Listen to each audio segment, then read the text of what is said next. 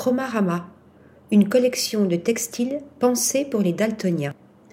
Si la perception des couleurs nous paraît évidente, un homme sur douze et une femme sur deux cents présentent une forme de daltonisme, soit à peu près 300 millions de personnes sur la planète. Or, la vision altérée des couleurs n'est jamais prise en compte quand celles-ci sont utilisées à des fins esthétiques.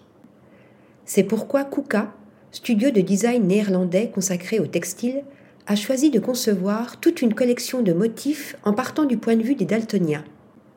Baptisée Chromarama, elle résulte de plusieurs entretiens avec ces derniers et a pour objectif d'éviter au maximum la perte d'informations visuelles.